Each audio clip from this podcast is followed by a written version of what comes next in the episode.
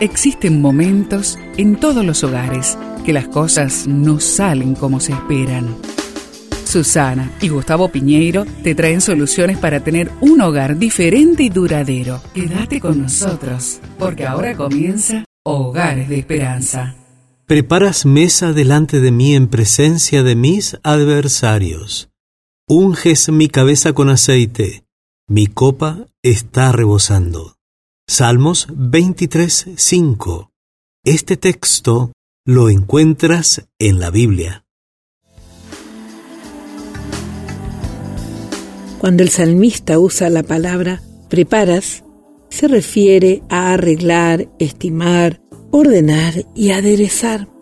Hay muchas cosas que le dan un aspecto de arreglo a la mesa y una de ellas es precisamente el aderezo, el sazonador.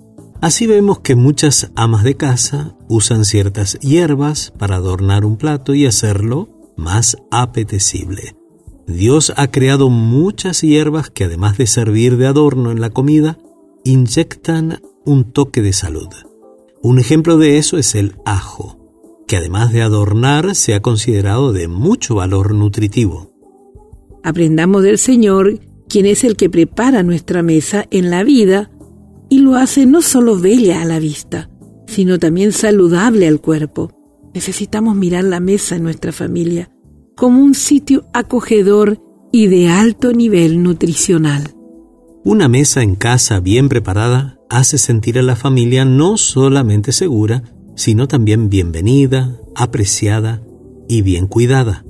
La próxima vez que tengas que preparar la mesa, te invito a agregar un toque de creatividad y mucha cantidad de salud. Los dividendos son visibles y palpables en toda la familia. ¿Qué te parece si tienen una conversación en familia, teniendo a mano varios sazonadores, aderezos, que son usados para la comida? Como puede ser canela, comino, tomillo, laurel, clavo de olor y otros.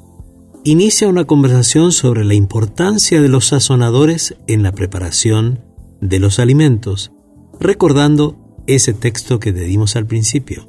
Preparas mesa delante de mí en presencia de mis adversarios. Unges mi cabeza con aceite. Mi copa está rebosando. Vamos a orar. Amado Dios, tú le das sabor a mi vida. Cuando me deleito en ti, tú te haces cargo de mis pecados, cambias lo desabrido en algo apetecible. Gracias por aderezar la mesa de mi familia con tu presencia. Y te lo pedimos juntos en el nombre de Jesús. Amén. Esperamos que el tema de hoy, junto a Susana y Gustavo Piñeiro, haya traído la esperanza a tu vida.